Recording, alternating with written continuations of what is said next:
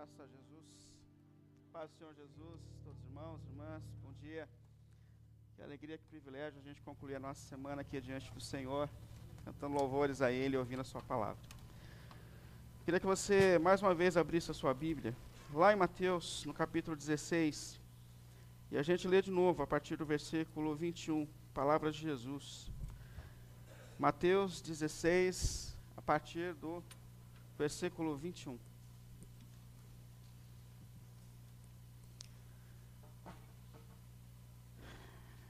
Mateus 16, 21. Desde aquele momento, Jesus começou a explicar aos seus discípulos que era necessário que ele fosse para Jerusalém e sofresse muitas coisas nas mãos dos líderes religiosos, dos chefes e dos sacerdotes e dos mestres da lei, e fosse morto e ressuscitado ao terceiro dia. Então Pedro, chamado, chamando-o à parte, começou a respondê-lo, dizendo: Nunca, Senhor. Isso nunca te acontecerá. Jesus virou-se e, e disse a Pedro: Para trás de mim, Satanás. Você é uma pedra de tropeço para mim. E não pensa nas coisas de Deus, mas nas coisas dos homens. Então Jesus disse aos seus discípulos: Se alguém quiser acompanhar, negue a si mesmo. Tome a sua cruz e siga-me. Pois quem salvar a sua vida perderá mas quem perder a vida por minha causa, esse a encontrará. Amém.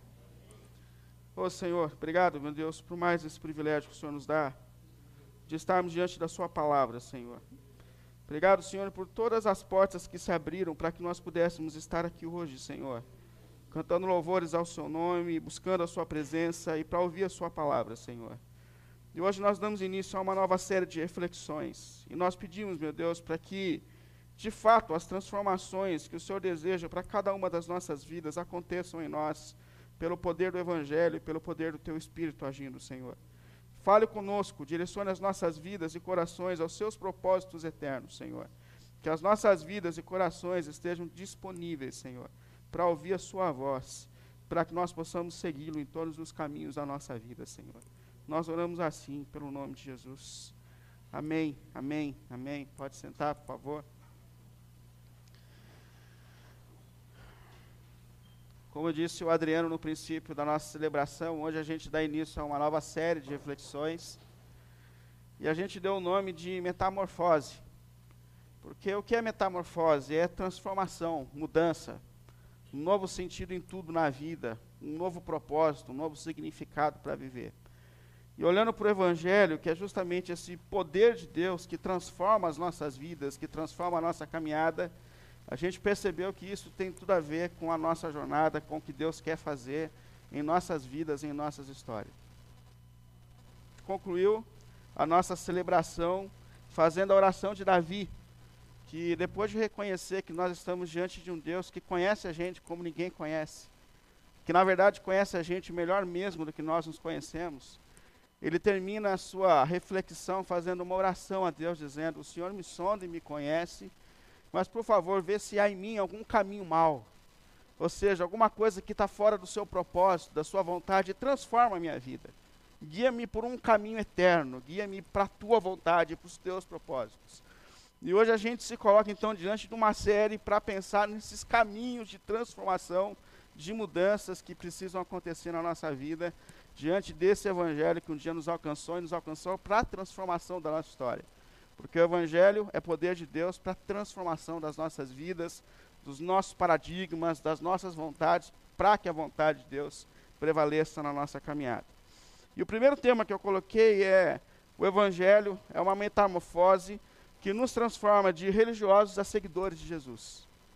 Por que esse tema é importante para a gente? Porque quando a nossa mente ela é formatada por uma religiosidade, a, a disposição para viver transformação e mudança é algo muito difícil dentro de nós.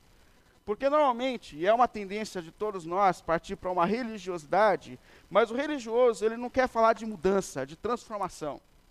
Na verdade, isso é muito chato. Tem que pensar, refletir. É, a tendência é a gente sempre lutar pela rotina. É sempre um saudosismo para que aquilo que já é seja mantido entre nós. Religiosidade não gosta de mudança, de reflexão, de transformação, de pensar, de, de ele gosta normalmente de tudo pronto. E às vezes a, a religiosidade é tão séria na nossa vida que a gente pode confundir até tradições com mandamentos de Deus. Quanto tempo Jesus gastou debatendo com os religiosos da sua época é, sobre questões que, questões que eles mesmos criaram? Como ter que lavar as mãos sete vezes antes de comer, e quando os discípulos de Jesus não fazem isso, eles se levantam, falam, escuta, eles não seguem. Aí Jesus falou assim, mas vocês que inventaram esse negócio, quando está no texto? Não tem na Bíblia, é vocês que inventaram. Então, a mente é, é religiosa, ela normalmente quer simplesmente manter aquilo que já é. Ela não está afim de sair da sua área de conforto, ela, não, não, ela quer continuar sempre do mesmo jeito. Mas a questão é que Jesus nos chamou como seguidores. Jesus quer seguidores. Um dia Jesus passou por nossa vida, olhou para mim e para você e falou: Vamos, me segue. Ah, para onde, Senhor? Não estou para você perguntar para onde, é para você andar atrás de mim. E Jesus vira à direita, a gente vira junto, à esquerda, ele sobe, a gente sobe, ele, é, seguir Jesus, é, é andar atrás de Jesus. E é justamente esse chamado que Jesus está nos chamando, nos falando aqui hoje. É siga-me. Se você quiser ser conhecido como meu seguidor, negue a si mesmo, tome a sua cruz siga-me. Siga-me. Esse é o chamado de Jesus para todos nós.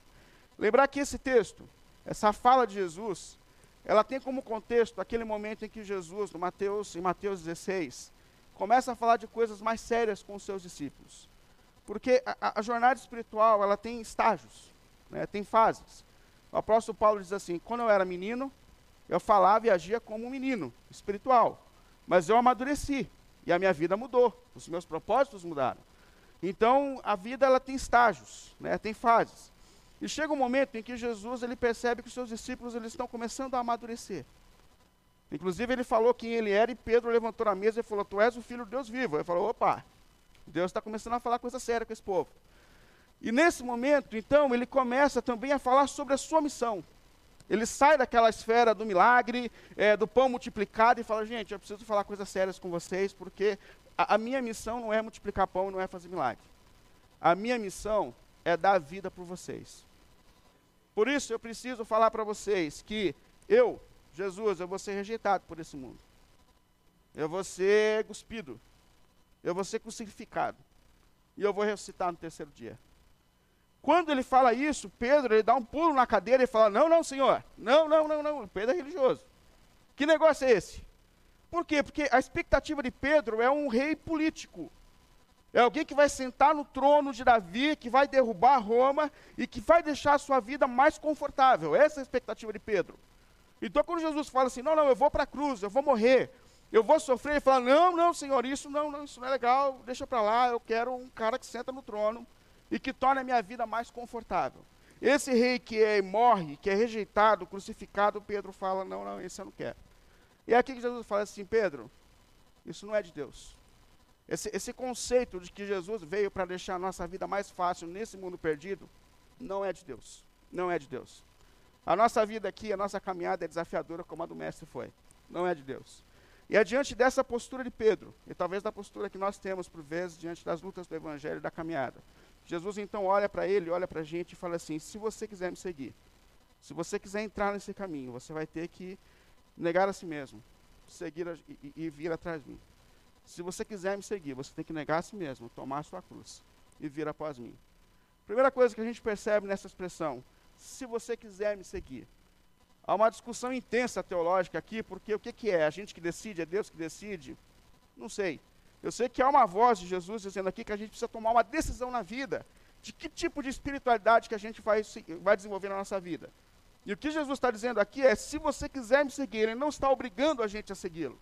Ele não fala assim para ninguém chegar na jornada e falar assim: ah, Jesus mandou eu seguir, eu estou aqui agora todo perdido. Não, não. Se você tomou a decisão, se você quiser tomar essa decisão hoje, ou tomou um dia na sua vida, se você quiser me seguir, é, ele respeita a nossa decisão em seguir ou não seguir. Mas se você quiser me seguir, tem algumas coisas que vão precisar acontecer na sua vida. E quais são? Primeiro, negue a si mesmo. Negar a si mesmo é, é sair do centro da vida. É negar o eu, o ego. É, é sair da nossa área de conforto. Porque quando o pecado entrou na vida, no mundo, na história, entrou em nós, a coisa mais terrível que nos aconteceu foi que nós sentamos no trono da vida. E hoje a gente vive para a nossa autorrealização. para a nossa autossatisfação. O eu, o meu, o ego, é, isso é o que está no centro das nossas vidas. Isso, é, isso virou a razão. Eu não estou dizendo com isso que a gente não pode ter alegria, sonhos, momentos bons, não é isso que eu estou dizendo.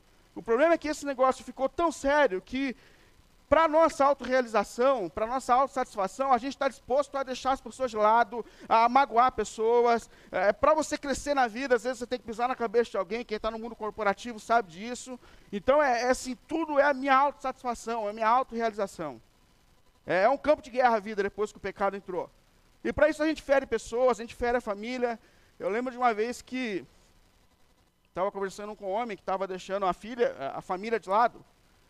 E eu fui trancando, falei, escuta, mas você vai fazer isso para viver um amor.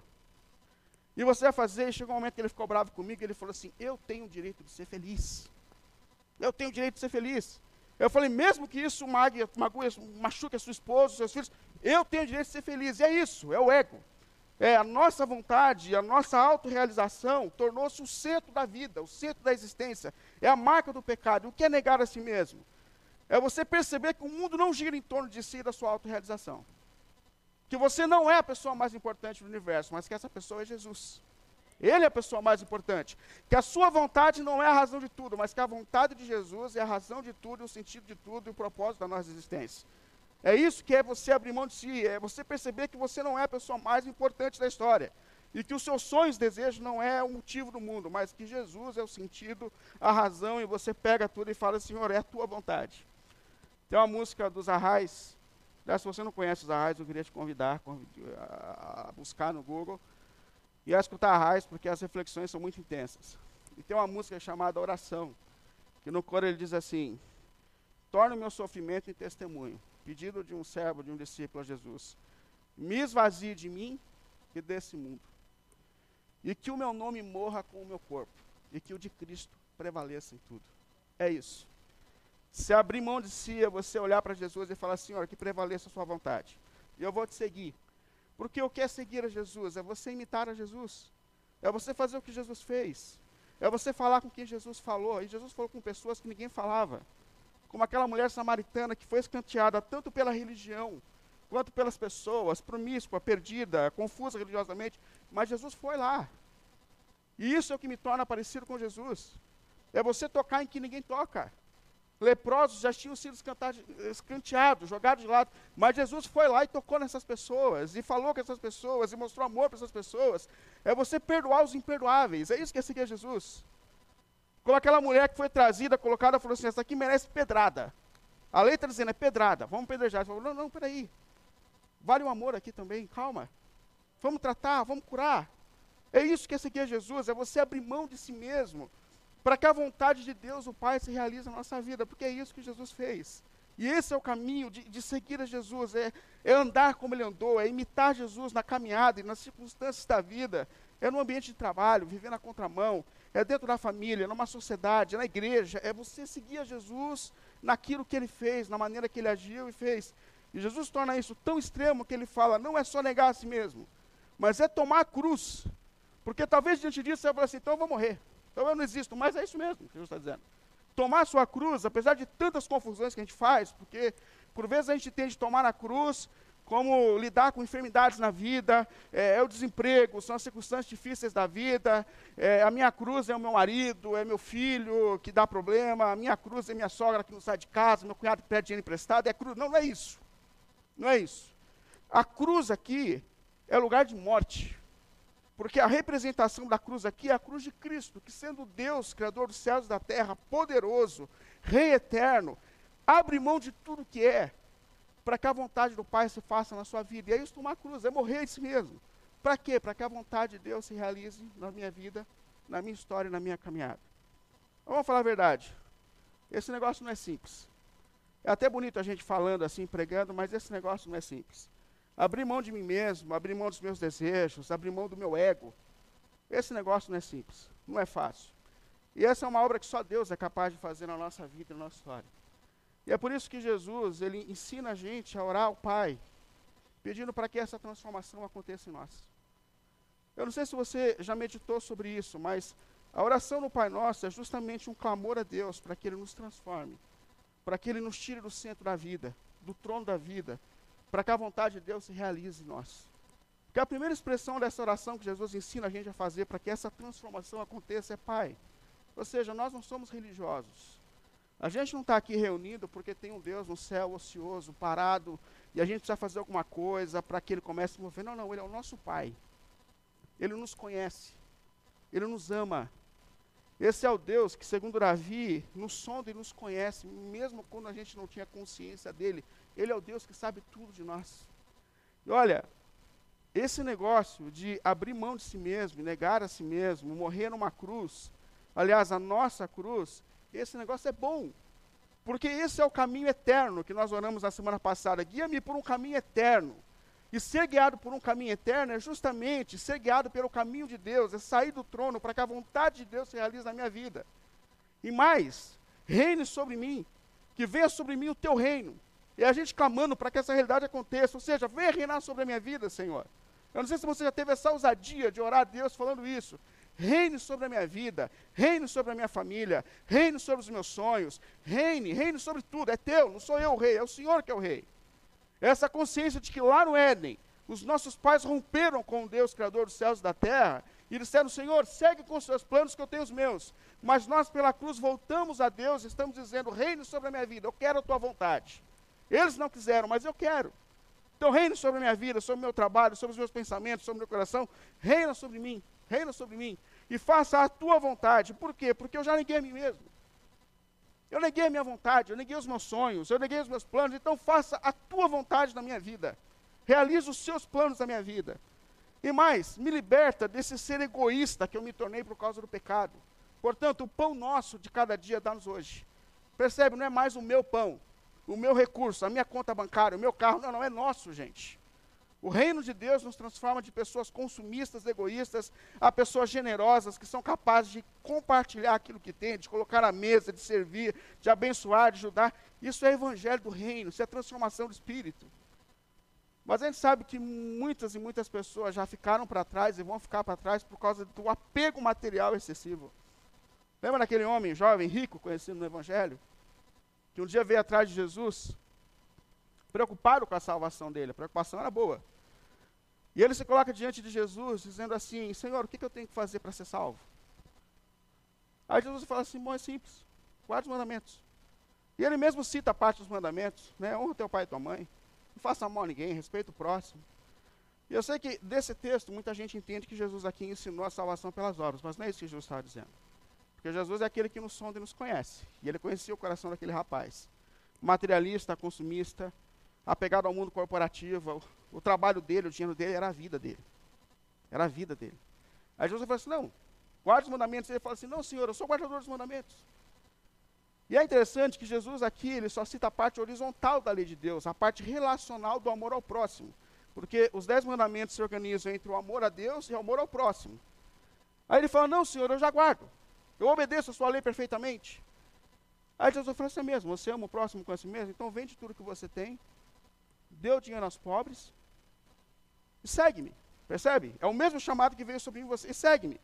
Mas para seguir, você tem que entender que o propósito da tua vida não são os seus bens materiais. Não é a sua carreira. Não é aquilo que você conquistou.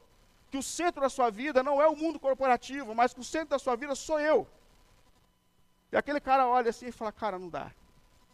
Olha, dá para Jesus no cantinho da vida é legal. Então, assim, Jesus, eu, eu vou para a igreja de sábado, eu dou os dízimos, eu faço o que tem que ser feito, mas esse negócio de deixar Jesus virar o centro da vida, de seguir a Jesus, largando tudo pelo caminho, não, não, esse negócio é muito para mim. E Jesus, e Jesus fala que aquele homem, o texto fala que Jesus caminhou sozinho, aquele homem foi para um lado, Jesus foi para o outro.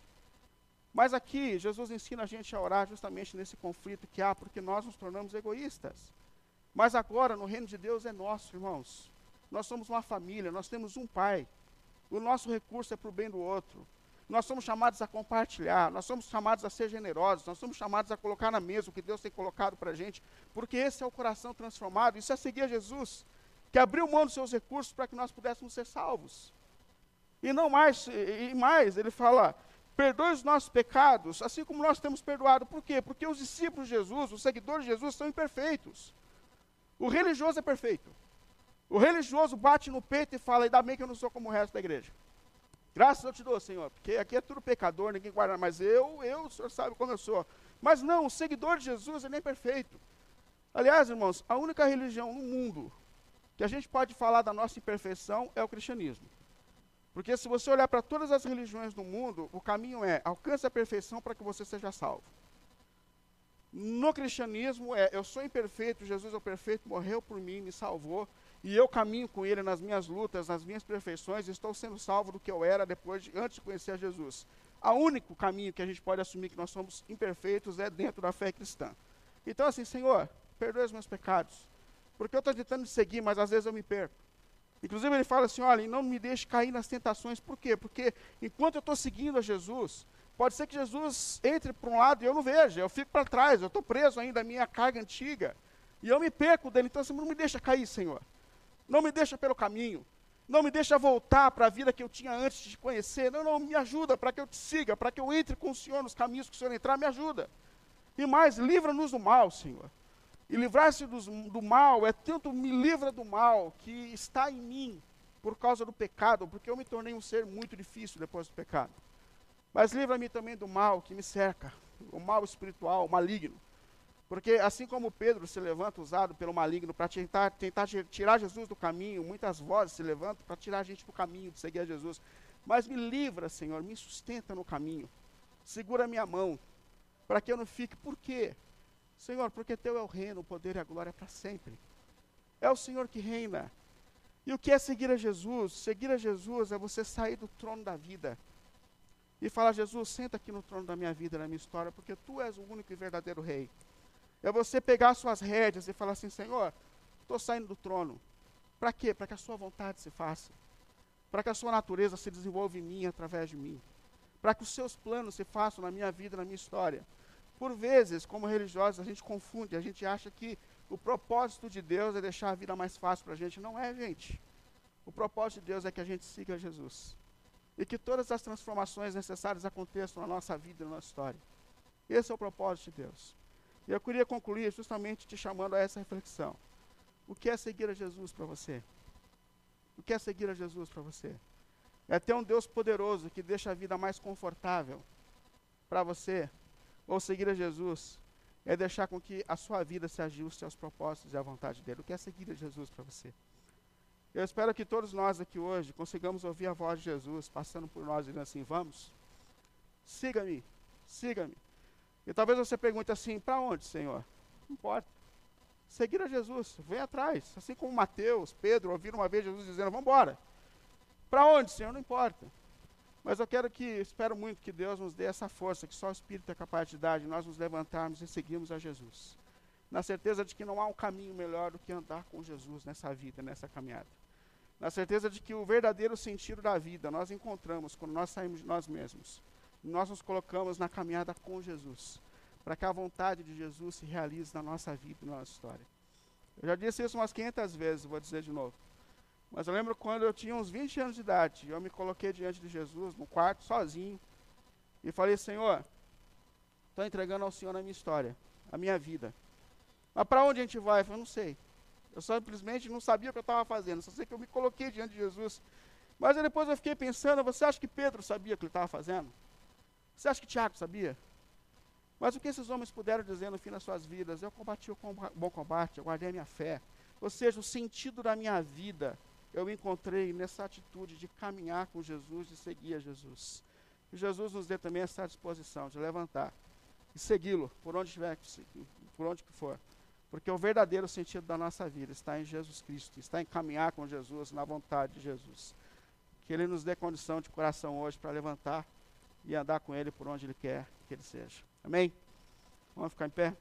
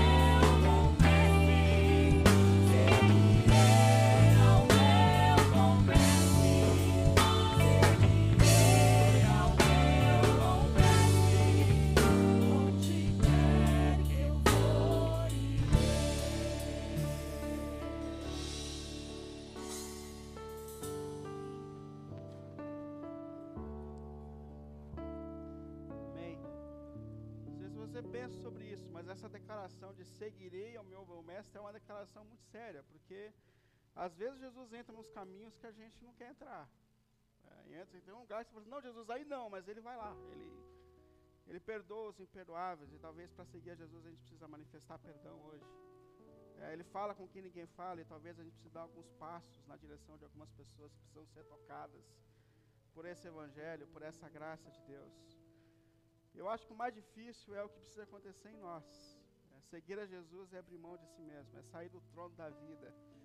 Quem sabe hoje a gente tem que abrir mão de algumas coisas, de alguns planos, desejos, para que nós nos tornemos de fato seguidores de Jesus.